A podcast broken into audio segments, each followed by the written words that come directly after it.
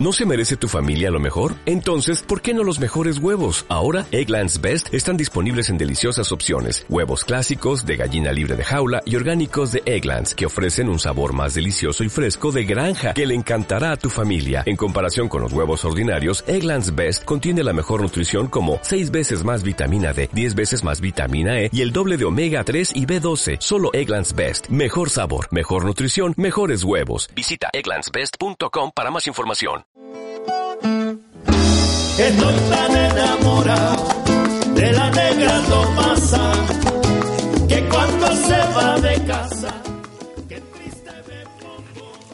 Muy buenas tardes, queridos auditores. Les habla Adriana Padín en el programa Tengo la Palabra.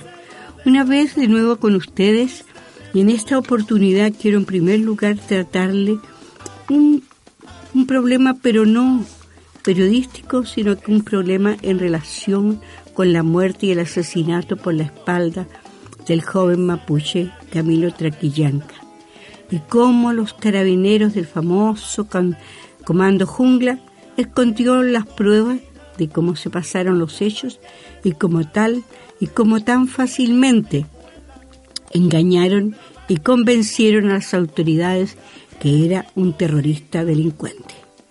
Pero la, la mentira duró poco, pues el niño de 15 años que acompañaba a Catrillanca y que logró salvarse de este asesinato reveló la verdad a la representante de la Oficina de Derechos Humanos, quien rindió un informe que sacó a la luz el montaje efectuado por Carabineros para ocultar la crisis de este cuerpo jungla.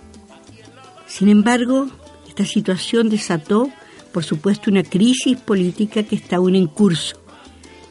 Mientras el presidente de la República, el intendente, el ministro de Relación, el ministro del Interior siguen protegieron en un, pri- un primer momento al- a este comando jungla, a las mentiras que este- lamentablemente no pudieron seguir haciéndolo y esto hizo de que se tuviera que tomar medidas de, de llamar a retiro a varias personas.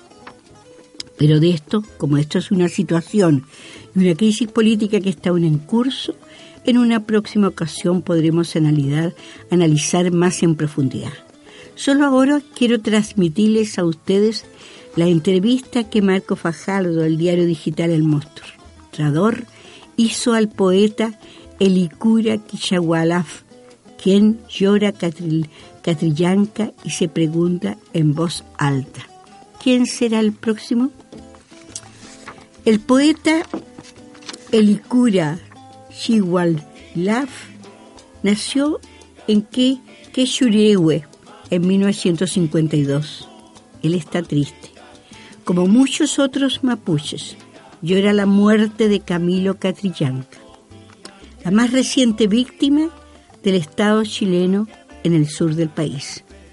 También teme que otros jóvenes de su pueblo, tras otros asesinatos de muchachos como Alex Lemun en el 2002, Matías Catrileo en el 2008, tanto que se pregunta en voz alta, ¿quién será el próximo?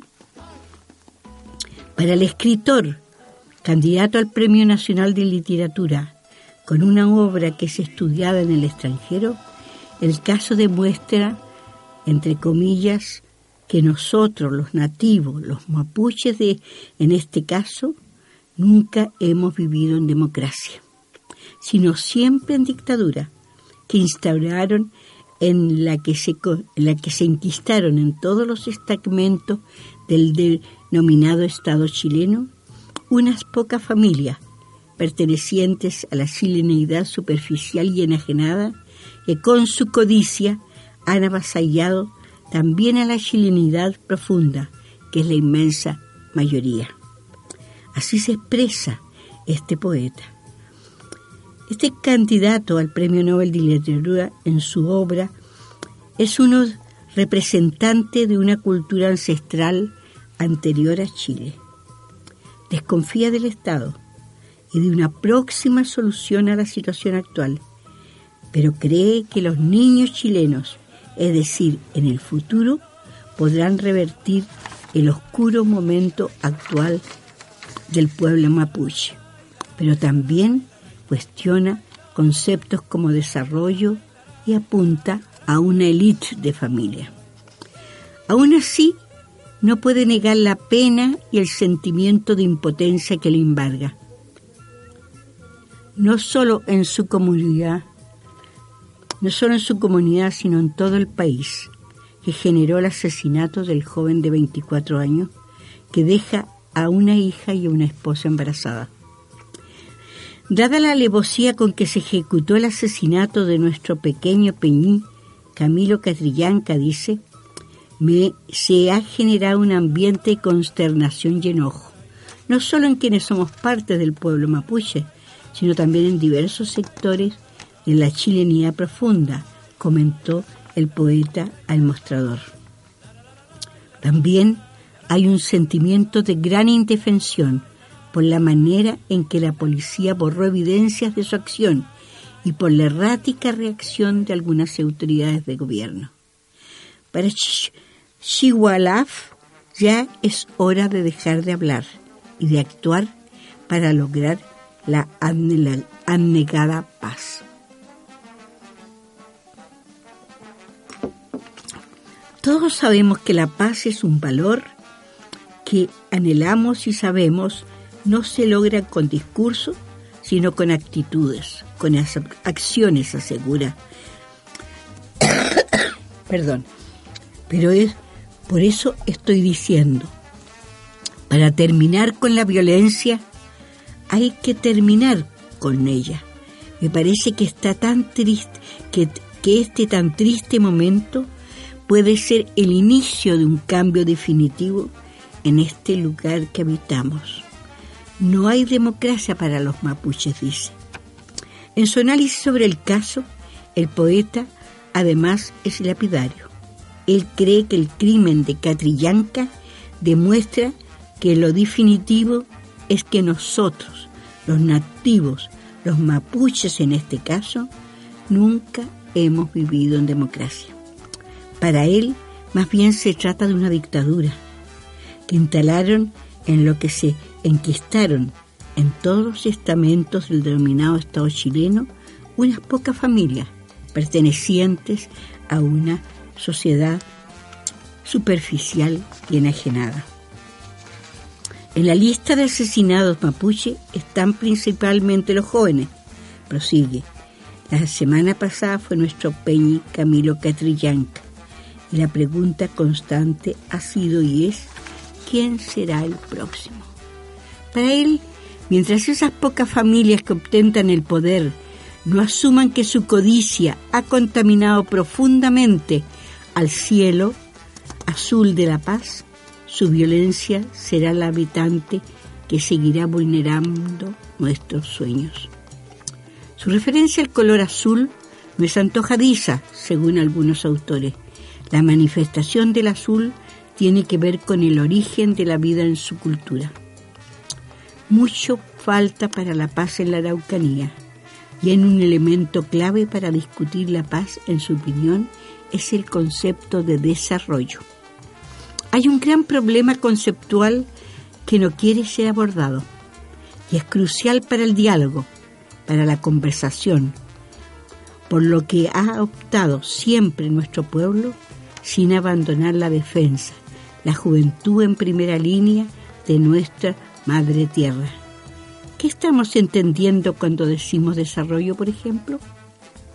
Nosotros los mapoches, dice él, queremos un desarrollo con la naturaleza y no contra ella, como lo pregona y lo ha impuesto el modelo neoliberal. ¿No es acaso violencia cuando se apela solo a una legalidad y se desconoce la legitimidad ¿Cómo se llama la acción de los que están borrando los bosques nativos, alterando el ecosistema, diezmando las napas de agua de la vida? Pregunta. En busca de una salida, ¿cuál es la salida a esta situación? Como lo he reiterado, nuestro Peñi, senador Francisco Buenchumilla, la salida de esta situación es política, responde. El grupo de familias que se apropió, se apropió de los poderes del Estado de Chile hizo ocupación violenta de nuestro antiguo territorio, la Araucanía. Ocultó nuestra historia, también la de Chile profundo. Marginalizó al mapa Sugum y desdeñó la visión del mundo nuestro, reclama. Es urgente que esta situación sea revertida. Por eso pide una política que incentive el camino de la chilenidad hacia el reconocimiento de su hermosa morenidad, con toda la diversidad del hermoso colorido que implica y que favorezca la autonomía de los pueblos nativos. Hace hartos años que se declaró un escéptico optimista.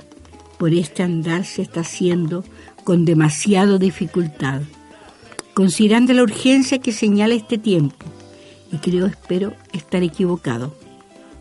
Mi optimismo viene de mi constante conversación con los niños y niñas y con jóvenes a lo largo y ancho de este país aún llamado Chile. Ellas y ellos que aún están pretóricos de sueño y ternura. A ellos, especialmente las niñas y los niños reprimidos hoy en nuestra comunidad de la zona de Ercilla y Quilfún, les dedica un breve poema que se llama Canción y Afafán. El afafán es un grito de ánimo hijo, hija. Y si te decimos, y si le decimos a la niebla que desde sus cumbres de ensueño esconda los caminos de nuestros campos y nuestros atacantes tomen entonces los atajos de la nada, y que la nada sea un cometa, el cráter de un volcán, una galaxia inexistente, ya, ya, ya, uff. Digámosle a la, a la niebla para que se despierte, ya, ya, ya, uy digámosle a la niebla para que se apresure. Acompañemos el dolor del poeta Elicura Chihuailaf, de la familia de Camilo Catrillanca y del dolor de toda la comunidad mapuche de este país. Escucharán ahora una canción de la, la gran cantante mexicana Ochoa que les habla de la maldición de Maliche. Es una canción de los indígenas mexicanos. Gracias.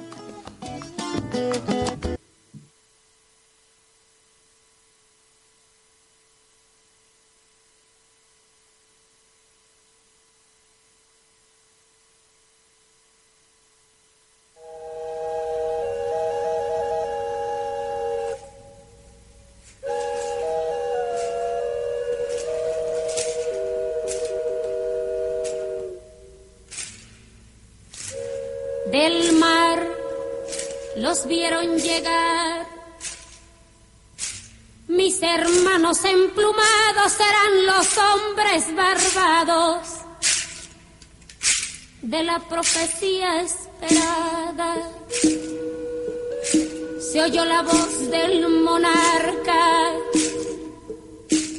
de que el Dios había llegado y les abrimos la puerta por temor a lo ignorado iban montados en bestias, como demonios del mal iban con fuego en las manos y cubiertos de metal. Solo el valor de unos cuantos les opuso resistencia y al mirar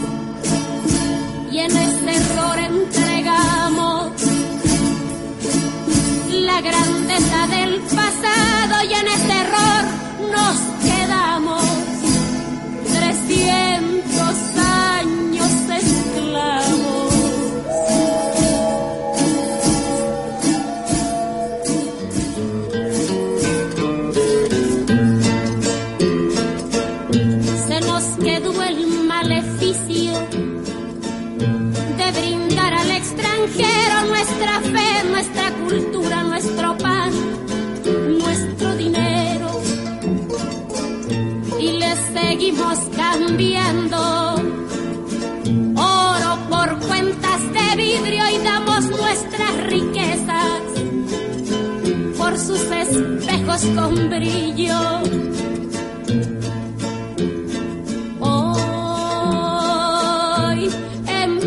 Siglo XX,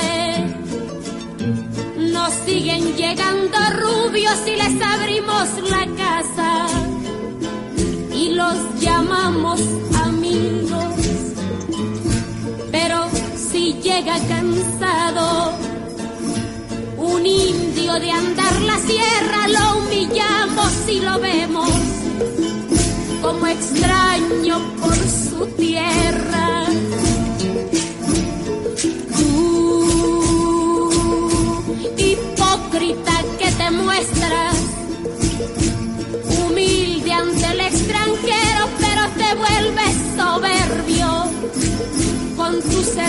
Del pueblo. Oh, maldición de Malinche, enfermedad del presente, cuando dejarás mi tierra? ¿Cuándo harás libre a mi gente?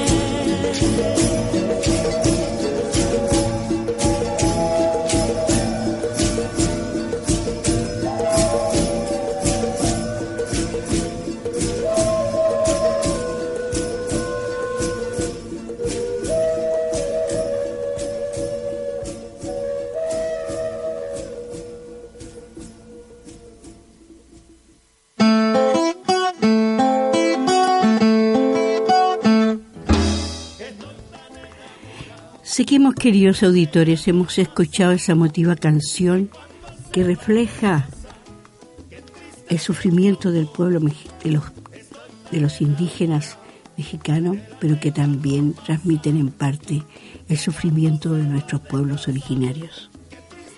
Ahora quiero hablarles de otro tema. Este, este tema tiene relación y con un título. ¿A quién benefició la muerte del senador Jaime Guzmán? En estos días se ha llenado los medios de comunicación el asilo político otorgado por Francia y el proceso de extradición pedido por la justicia chilena en ese país en contra de Ricardo Palma Salamanca, condenado por el asesinato del senador Jaime Guzmán. Por una parte, nadie, nadie bien informado puede creer que la institucionalidad y la justicia francesa van a estar influenciados por el diputado Boris en la decisión de darle asilo a Ricardo Palma Salamanca. No creo que traten de convencer a las autoridades francesas el Estado de Derecho y la democracia plena llegó inmediatamente apenas se eligió al presidente Edwin en nuestro país. Todo el mundo sabía, y en Chile también, que la dictadura rayó la cancha antes de verse obligada a dejar el poder, que la ley de amnistía judicial por los crímenes y desapariciones cometidos en y por la dictadura estaban vigentes, que esta situación sigue en buena parte aún pendiente. Es indiscutible que estas alegaciones son hechas para la galería y sobre todo para su electorado en periodo de elecciones internas en la UDI. Hasta hace poco, sin embargo, no había dudas de que el asesinato de Jaime Guzmán haya sido un crimen del Frente Autónomo del Frente Patriótico Manuel Rodríguez por móviles políticos de izquierda. Sin embargo, últimamente se está hablando más y más de que si bien el autor material de este delito fue probablemente un miembro de ese grupo político armado, el Frente Autónomo estaba infiltrado por el CNI de Manuel Contreras y que fue ese organismo el autor intelectual de la muerte de Jaime Guzmán. Y de la simple sospecha van surgiendo elementos más serios que avalan esta hipótesis. Sobre todo, algo que les voy a leer inmediatamente. Una carta de la hermana de Jaime Guzmán. A continuación, voy a leerles una carta abierta que Rosario Guzmán entregó a la publicidad en el marzo del año pasado. Me referiré solamente a las partes en que se refiere a la muerte de su hermano. Y dice así.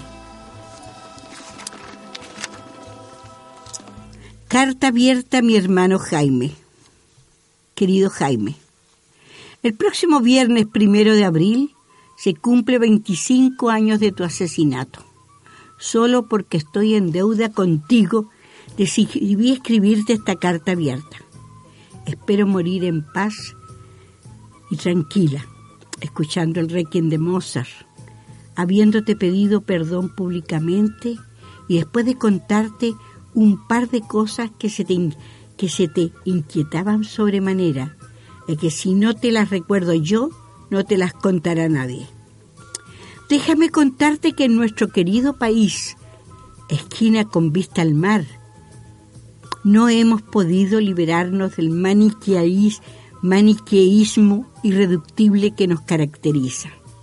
Seguimos siendo incapaces de integrar el bien y el mal, cuerpo y alma, razón y emociones, Estado y mercado. Vemos todo en blanco y negro. Dividimos a las personas en buenas y malas, creyendo siempre que los buenos somos nosotros y los malos son otros. El día que tomemos conciencia de nuestra propia miseria, pienso podremos atenuar esos impulsos incontrolables de linchar al otro. Tú al menos te hacías cargo de tus acciones y omisiones, exponiéndote incluso a la muerte. No usabas el, el marketing para maquillar tu imagen. No culpabas a otros ni eludías responsabilidades. No convertías en enemigo personal al que pensaba distinto, aunque sí combatías sus ideas con una agudeza e ironía a ratos insoportable, hay que decirlo. Cuando te escribieron a balazos a la salida del campus oriente de la Pontifísica Universidad Católica, donde dictaste tu última clase de Derecho Constitucional, los asesinos dictaminaron que no merecías vivir. Así piensan los asesinos, de un lado y otro respecto de sus víctimas. Pero lo que mata finalmente no es el fusil, ni la metralleta, ni las bombas, es el odio. Sin odio no hay asesinatos. Desactivado el odio, no se empuña el arma. Sin odio no se puede a lo largo de... Por eso, por eso sin odio no hay asesinatos. Desactivado el odio nos empuña el arma. Por eso, alimentar el odio, lo que puede hacerse a lo largo de siglos,